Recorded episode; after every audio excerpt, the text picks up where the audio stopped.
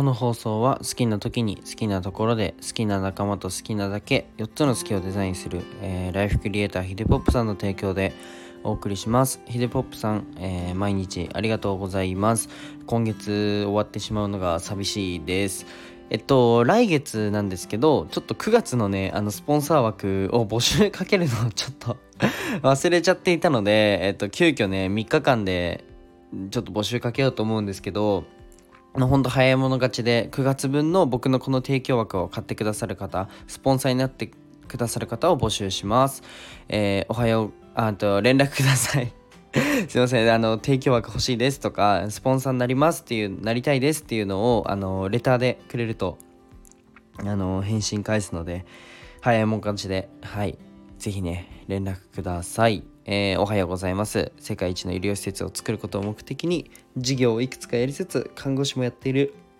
ひじりです。えっと1.2倍速で聞くのをおすすめします。あと、えっと、コラボも OK なので、あ今日ひじり使いたいなっていう時はいつでも読んでください。えっと、今日のテーマは、腐った医療業界というテーマで話したいと思います。大丈夫かな？今日は、まあ、腐った医療業界というね、まあ、聞いてる人が聞いてたら、えー、看護師を続けられなくなるような話をしたいと思います。えー、もしね、この放送が僕の職場に届いて、まあ、もしも僕が看護師さんを続けられなくなったら、まあ、誰か養ってください。お願いします。えっと、そんなこんなでね、本題に入ろうと思うんですが、がまあ、ブラックってよく言うと思うんですけど、まあ、人間関係とか残業とか給料とか、まあ、この辺が企業の評価やイメージに関わって、うん、ブラック企業だホワイト企業だっていう風に評価されるようになってると思うんですけど、まあ、僕の職場を紹介します人間関係からまずね人間関係からこれは最高ですね。もう皆さん、ほんと先輩たち本当に優しい。もうこんなにいいいい人いないよって、もうこんなにね、うんと、人間関係でいう環境のいい職場はないと思っています。っていうぐらい最高な環境です。今のところ。で、次に残業。これは割とやばくて、新人である僕が、えっと、月に11時間ぐらい残業しています。まあ、ちなみにね、企業の平均残業が、えっと、10時間以下らしいです。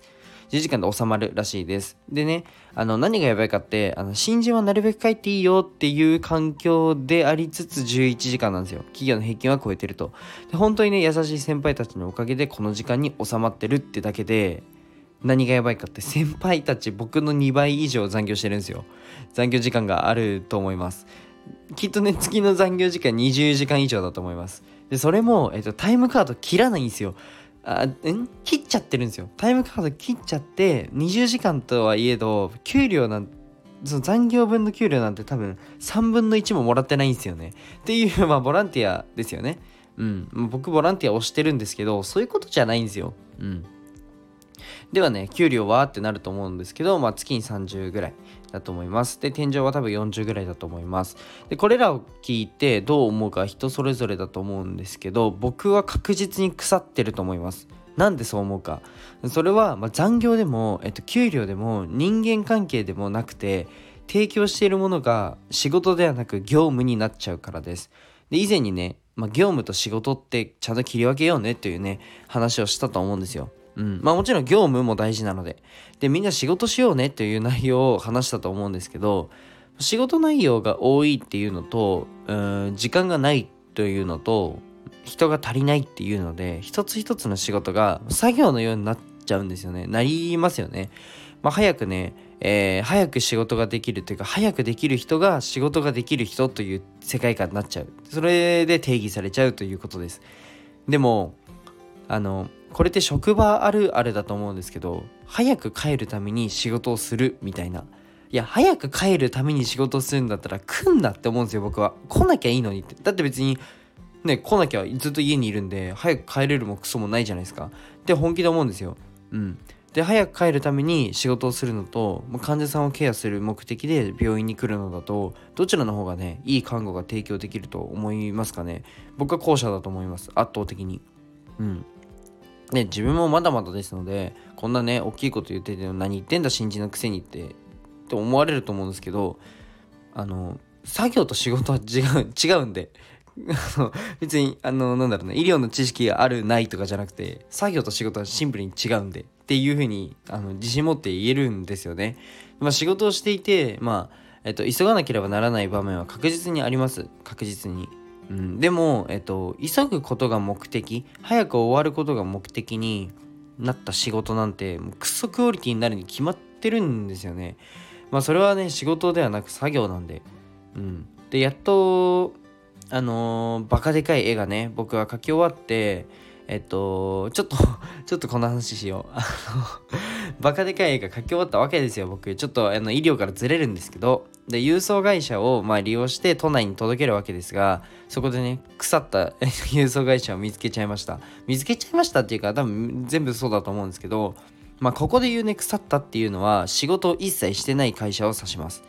業務しかないっていう。うん、作業しかないっていう。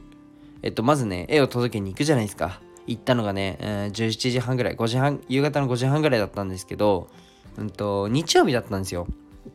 なので、郵送会社がその最終便、最終郵送が18時だったんですよね。18時が最終便だったんですよ。うん、あと30分で最終便が行ってしまうという状況でした。まず1点、ホームページに書いとけ。時間制限があるなら書いとけと思ったんですけど、まあそれはいいとして、いざね、まあ、絵を運んで、えー、届けてくださいって言おうと思ったら中にいるちょっとねごめんなさい口悪くなって申し訳ないんですけどおばさん A とおばさん B がめちゃめちゃ慌てながら仕事してたんですよ。やばいやばい早く早く早くみたいな感じで。でおばさん A の方が多分 B よりも上司なのか多分早くねこの職場に入ってきた人なんでしょう。えっとめちゃめちゃせかしてるんですよね。B を。A が B をせかしてるんですよ。もう早く早くっていう風にせかしてて、いや、わかりますよ。6時に行っちゃうから、荷物を載せないといけないから、わかりますよ。でもね、B を見てください。おばさん B を見てください。クソみたいな接客になってるんですよ。もうほんと鼻くそみたいな接客でもうはいはいはいはいみたいなもう早く終わるのが目的でもう目なんて見ないし目なんて合わせないしえって思うぐらいの接客になってるんですよ。うん。B は A にせかされて B はそうなってるんですよで僕なんてあの大きい絵ですからサイズを測らない測ってえっとえっと縦横縦横と奥行きが合計で200センチ200ミリかなので200ミリに収まるように、えー、しないといけないということだったんですけどあ200センチかな？200センチあ200センチですね200センチに収まらなきゃいけないというルールなんですけどえっと、測ってもないのに、大きいです、無理です、明日以降来てくださいっていうふうに言われたんですよ。うん。そして、まあ、明日行くじゃないですか。明日である昨日ですね。昨日行ったら、丁寧に測って、ギリギリ行けますよっていうふうになりました。ここでね、まあ、やばいっすよね、正直。うん。なんだろうな。40、50、50いくつのおばあちゃんかな？おばおばあちゃんっていうかおばさんかな？おばあちゃんって言わないですね。えー、おばさんかな？まあ、社会に出て何年目になるんですかね。まあ、僕は正直がっかりしたんですけど、まあ悪いのはね、せかしてるおばさん A でもなく、えー、まあね、ここで本当把握しなきゃいけないのは何が問題なのかっていうところなんですけど、悪いのは本当にせかしてるおばさん A でもなくて、早く終わることが目的になってるおばさん B でもないんですよ。うん。悪いっていうか、問題はその会社の CEO ですね。社長が悪いです。うん、その仕組みシステムを作ってるのは CEO である社長さんですよね、うん、舵を取らなきゃいけないの取ってるのは、うん、まあもちろん店舗ごとに代表はいると思うんですけどその代表を決めるのは CEO なんででその代表を決める部部があるよってなってもその部のまた舵をえっ、ー、としなんハンコを押すのは CEO なんで うん社長なんでお客さんに優しくできないサービスを提供してる間は拡大なんて絶対しない方がいいと思い思いますし、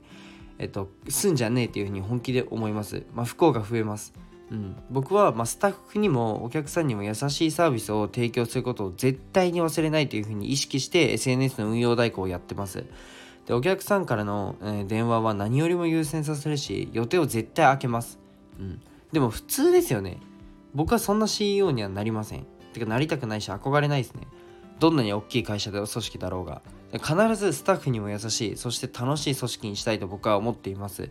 うん、絶対拡大のタイミングを見せたり、えっと、経済力がない上に人が人を雇える経済力というか、まあ、人件の人件費を避けないがゆえに、えっと、ゆえにこうやって忙しくなってるわけで、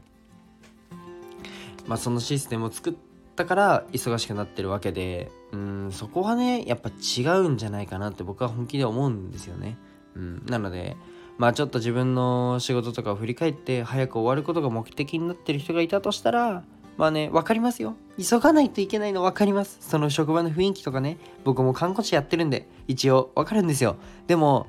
ちょっとね少しでいいからうん、自分の時間をお客さんにあげてみてはいかがでしょうかというね、話で終わりたいと思います。えー、っと、最後まで聞いてくれてありがとうございました。で、最後に一つごめんなさい、お知らせをさせてください。現在 SNS の運用代行をやらせていただいてます。音声の SNS ってどうやって伸ばすの？とか、えー、音声 SNS でどうやってマネタイズするの？という疑問がある方はね、ぜひご連絡ください。まあ、僕がね、あなたの放送スタイルのまま、そのままあなたの投稿を拡大させます。えー、全力でサポートします。じゃあ今日はこの辺で終わりたいと思います。じゃあ、バイバイ。